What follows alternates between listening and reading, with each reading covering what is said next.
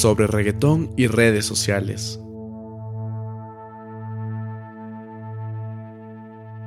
En las letras de Bad Bunny, WhatsApp es sinónimo de romance, Instagram es territorio del deseo. ¿Qué pasa si nos tomamos estas apreciaciones en serio?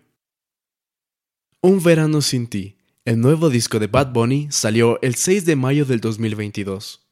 24 horas después, Benito batió un nuevo récord en Spotify, convirtiéndose en el artista más escuchado en un solo día en la historia de la plataforma.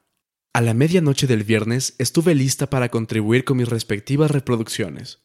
Le puse play a Moscow Mule, la primera canción del álbum. Enseguida algo llamó mi atención. La intro dice: Si yo no te escribo, tú no me escribes. Pronto llega el coro. Hace rato. WhatsApp sin el retrato, no guarda mi contacto. Pausa. Ahí la tienes. Una canción de Bad Bunny sobre los usos sociales y afectivos de WhatsApp. Las referencias a redes sociales son muy comunes en las letras de reggaetón. En Un Verano Sin Ti hay alusiones a Instagram, WhatsApp, Twitter e incluso a TikTok. En el álbum, estas plataformas aparecen entrelazadas con historias de amor, desamor, sexo y fiesta. A veces es solo una mención breve, en otras ocasiones hay un core entero sobre subir stories a Instagram. Sí, no son relatos grandiosos ni muy elaborados, son más bien entendimientos populares sobre las redes sociales diseñados para resonar con audiencias masivas, pero ese es justamente su valor. El estatus mainstream del reggaetón hace que sus letras, tan triviales y toscas, sean una buena forma de investigar las prácticas, significados y expectativas más difundidas alrededor de estas plataformas. Quizás incluso pueden revelar algo sobre la especificidad de las redes sociales en Latinoamérica, donde las tecnologías han sido adaptadas a nuestra cultura y condiciones. Al examinar las letras de Un verano sin ti, por ejemplo, emergen narrativas particulares sobre la función social de Instagram y de WhatsApp, las redes sociales que Bad Bunny menciona con más frecuencia.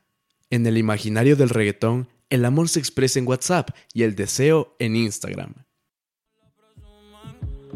Si yo fuera tu gato, subiera una foto los viernes y los lunes. Pa' que todo el mundo vea En las canciones de Un verano sin ti, Instagram está configurado como un espacio de exhibición. La lógica es la del escaparate, un ventanal de cara a la vía pública en la que se exhiben mercancías, para que todo mundo vea. Los productos expuestos son los usuarios, o deberíamos decir, las imágenes que los usuarios han creado de ellos mismos con la intención de que otros las vean. El principio es el de máxima visibilidad, Ver y ser visto es la clave de Instagram. La privacidad es un antivalor.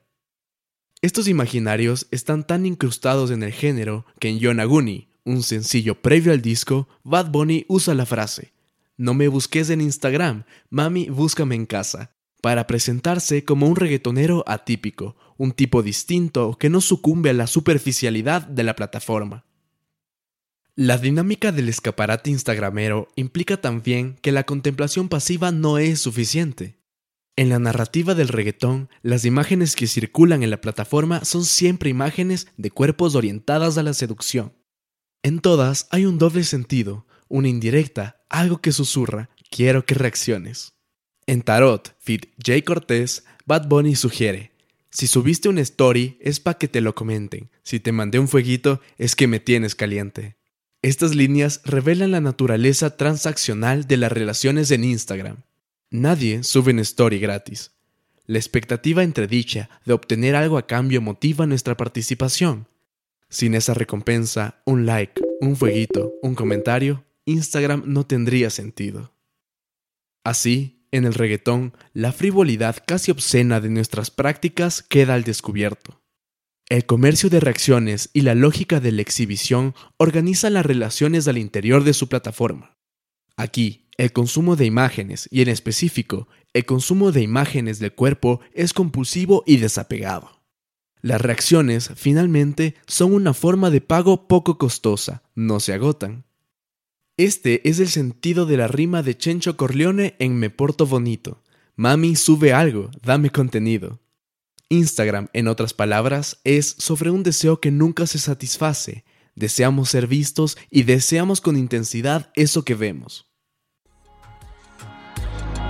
Hace tiempo que no agarro a nadie de la mano. Hace tiempo que no envío buenos días, te amo. Mientras que en Instagram reinan las relaciones públicas, WhatsApp es un entorno íntimo. De ahí que el pesar de Bad Bunny en Moscow Mule sea que no guarden su contacto en WhatsApp, un rito de paso hacia el mundo privado de una persona. En términos técnicos, WhatsApp requiere un número de teléfono, un localizador que esté asociado a la disponibilidad inmediata y por tanto a la cercanía. Esta forma de comunicación es muy distinta al DM de Instagram, el buzón impersonal al que puede acceder cualquiera como se sugiere en Neverita. El DM explotado, todos le escriben hola. El carácter exclusivo de WhatsApp se aprecia en un ratito, cuando Bad Bunny confiesa. A cualquiera no le meto ni le cuento mis secretos, me pongo feliz cuando me llegan tus textos. En general, las historias sobre WhatsApp en el reggaetón tienen que ver con un universo privado. La frase viral de Ojitos Lindos, Fit Bomb Stereo, por ejemplo, habla sobre enviar un mensaje cariñoso de buenos días, una práctica íntima cuyo valor reside precisamente en que está fuera del ojo público. Asimismo, en Aguacero, Bad Bunny comenta, y nadie se ha enterado, todos los mensajes archivados, haciendo alusión a las carpetas secretas de WhatsApp en donde se esconden algunos afectos. Ante el maximalismo exhibicionista de Instagram, WhatsApp contrapone una mirada hacia adentro. Esto, a su vez, hace que la plataforma se configure como un espacio para la introspección. En la canción que lleva el nombre del álbum, por ejemplo, Bad Bunny cuenta, otro mensaje que escribo y no envío, pero por si acaso lo guardo en mis notas. En esta historia, WhatsApp alberga prácticas vulnerables que nadie debería ver, escribir, releer, borrar y desistir. De repente, vemos cómo en WhatsApp emergen relaciones íntimas no solo con ciertos contactos, sino con la misma plataforma. WhatsApp ocupa un lugar especial en el centro de la vida cotidiana. En el reggaetón, las redes sociales están asociadas al romance y a los mundos íntimos, o alternativamente al consumo agresivo de imágenes de cuerpos. Ambos imaginarios rebasan la especificidad del género musical y nos permiten descubrir una cultura digital más amplia en la región. Las letras de Un verano sin ti, por ejemplo, esconden sentidos sobre cómo Instagram y WhatsApp articulan las relaciones humanas, a qué afectos están asociados y para qué creemos que sirven. Si lo llevamos más allá, estas historias incluso nos permiten historizar el cambio tecnológico. Basta compararlas con MySpace, no sé de ella, una canción de 2006 de Don Omar Fit Winsing y Yandel, para señalar algunas rupturas y continuidades alrededor del uso de redes sociales y otras tecnologías de comunicación interpersonal. Al mismo tiempo, conviene preguntarnos qué narrativas no están presentes en estas canciones. Los discursos críticos sobre las redes sociales, por ejemplo, no han llegado a las letras de reggaetón.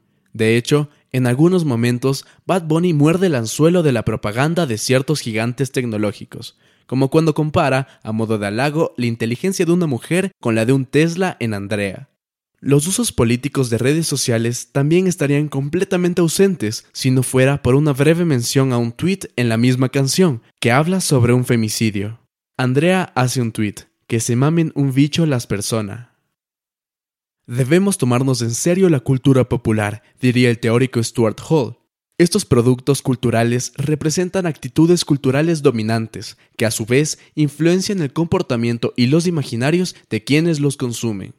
¿Cómo se habla de plataformas digitales en los horóscopos o en los memes? ¿Qué narrativa sobre el Internet promueve la publicidad de Twenty?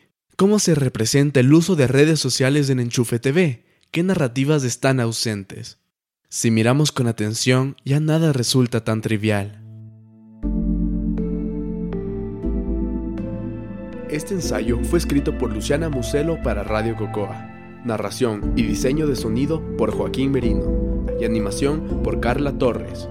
Este proyecto cuenta con el apoyo de los grants de producción creativa del Decanato de Investigación de la Universidad San Francisco de Quito.